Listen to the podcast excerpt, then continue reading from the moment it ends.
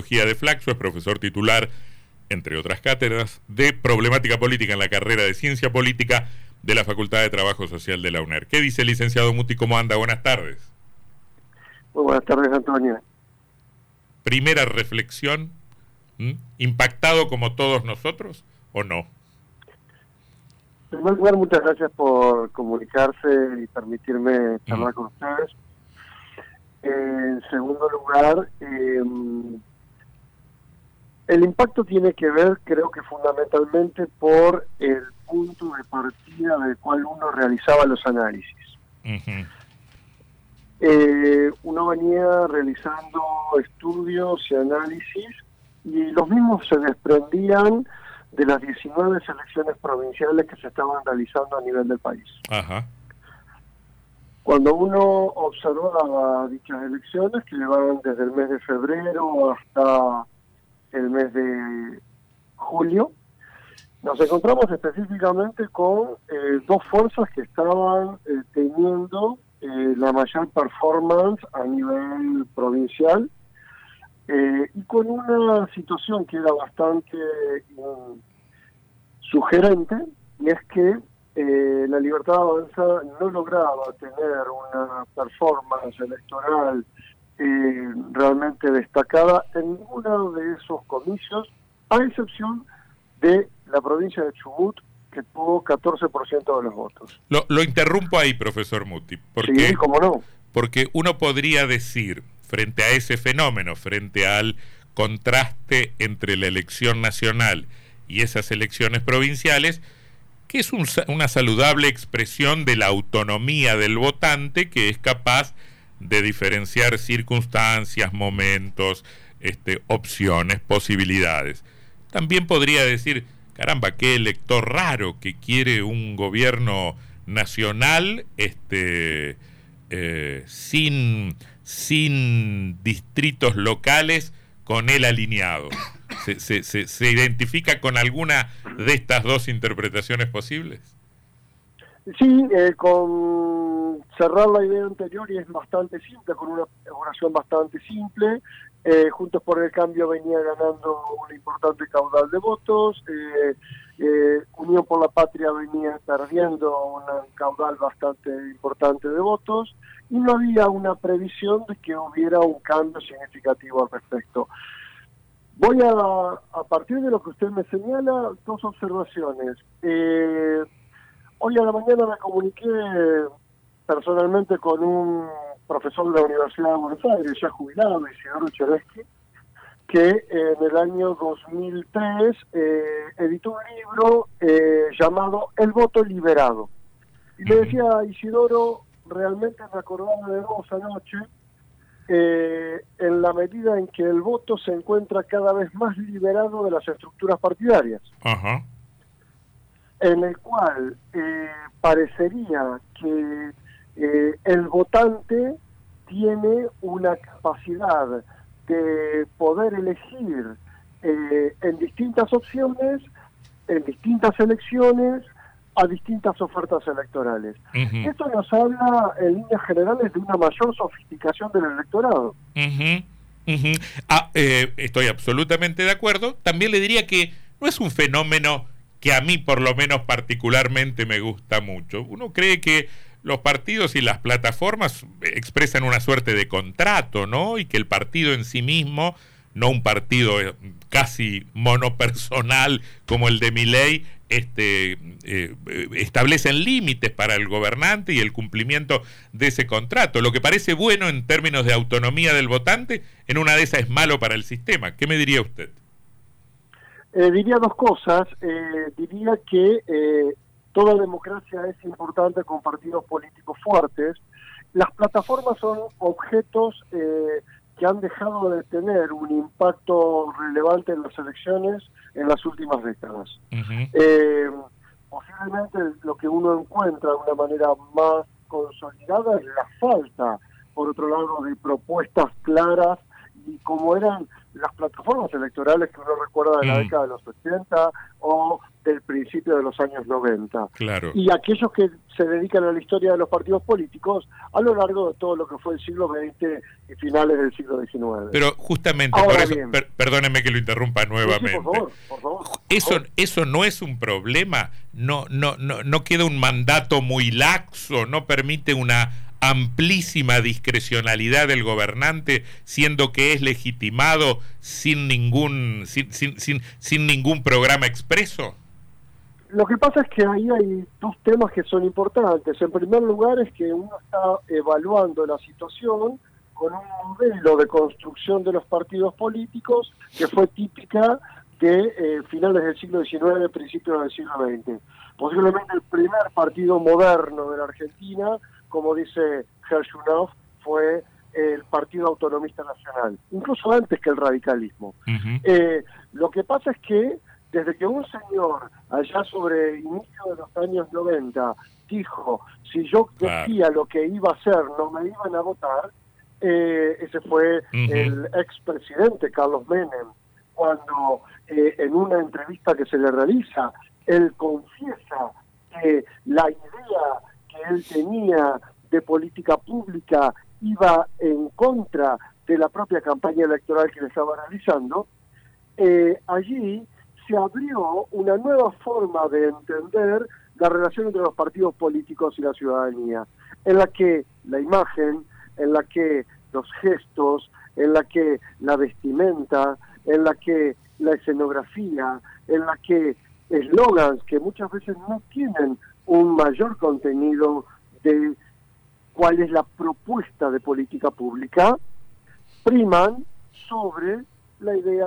que uno tiene y es la que usted está comentando de aquellas propuestas que eran, por ejemplo, la campaña electoral de eh, Luder eh, con su propuesta de partido político, eh, o de Alfonsín Martínez con sus 100 puntos para eh, la campaña electoral, etcétera, bueno, ya hoy nosotros no lo tenemos y vamos a encontrar ciertos eslogans que tienen que ver con hay que dolarizar, después no se dice cómo, eh, o que se nos dice eh, creo que es importante que se vayan todos eh, y que no vuelva ninguno sin decirnos cómo, o que es todo o es nada sin decirnos cómo, o que nos dicen no hay que perder derechos en el mismo momento que los estamos perdiendo. Claro. Licenciado Muti, Sebastián Martínez lo saluda. En relación a lo que en, relación a lo que hablaba recién sobre los partidos políticos, ¿estamos ante el fin de esta grieta y estas dos grandes coaliciones, el bicoalicionismo que tiene la Argentina, o es muy apresurado eh, afirmar esto? Eh, lo que nosotros tenemos es una nueva fuerza política que evidentemente no a nivel provincial, sino a nivel nacional ha tenido una consolidación.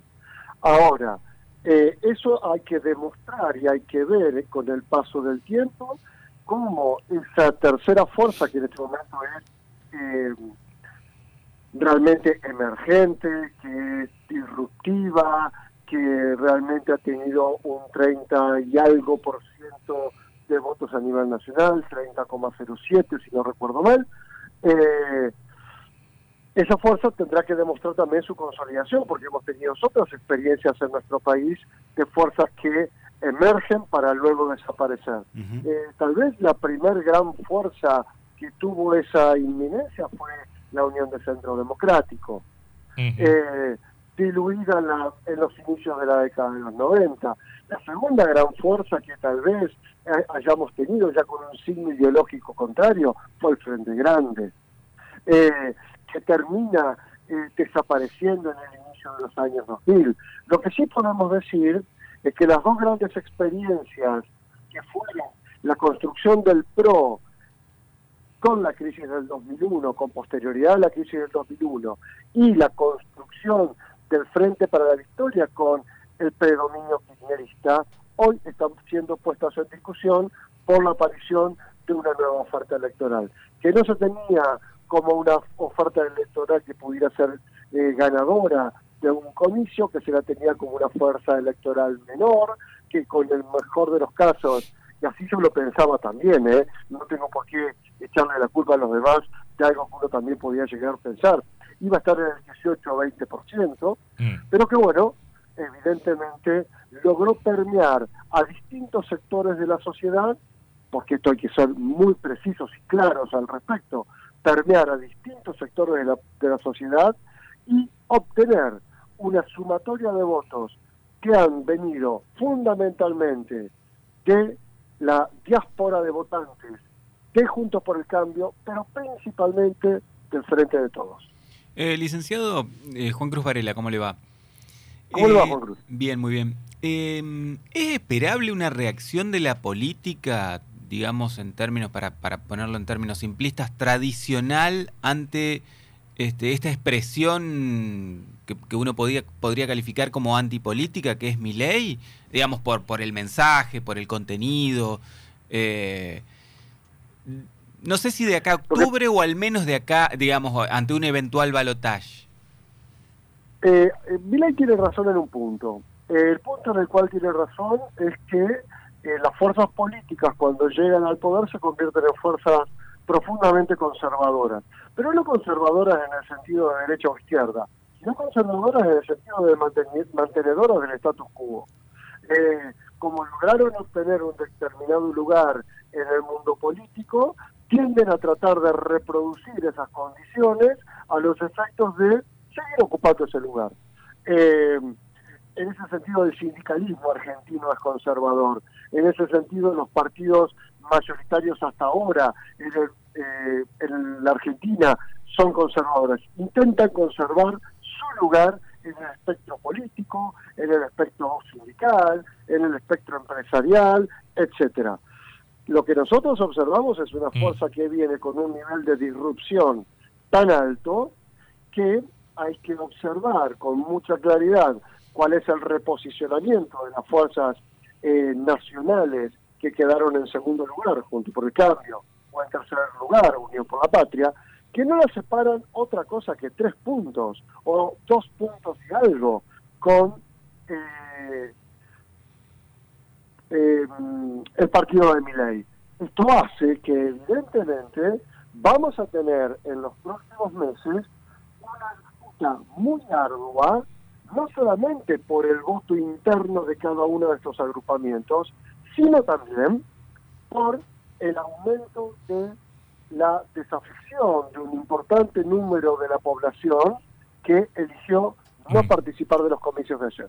Una última cuestión que tenía que ver, mientras usted contestaba, yo pensaba que tenía que ver más o menos con lo que usted este, acaba de referir, ¿no? Eh, es cierto que, mm, que se ha perdido mucha capacidad de predicción, ¿no? Me parece que muchos encuestadores se van a quedar sin trabajo, tendrán una enormidad de inconvenientes este, para explicar por, por, qué no vieron el fenómeno como, como en muchas otras elecciones.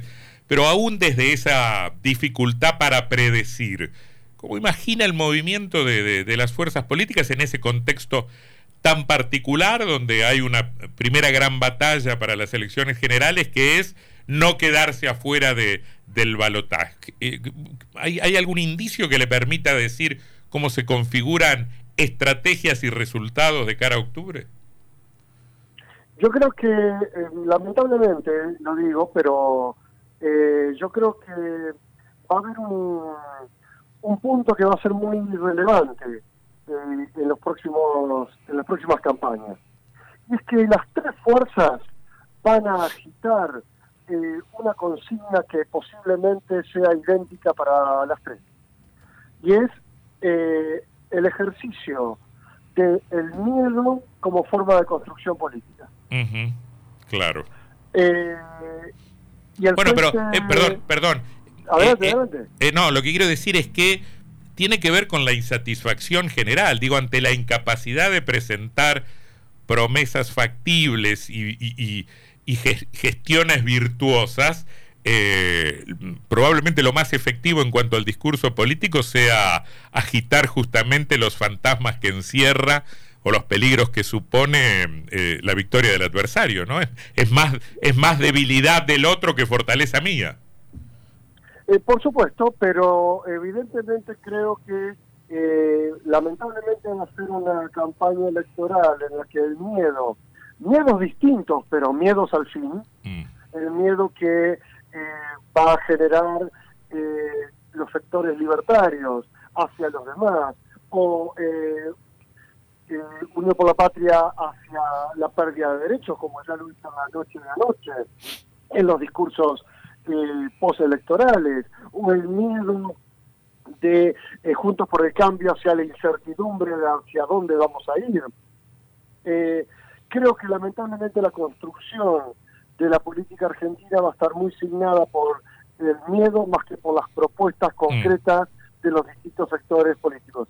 Eh, es lo que yo desearía, posiblemente no, es lo que va a pasar, posiblemente sí. Licenciado Muti, gracias por esta conversación, muy amable. Le agradezco a ustedes. Que tengan un buen día. Buenas tardes. El licenciado Gastón Muti, que es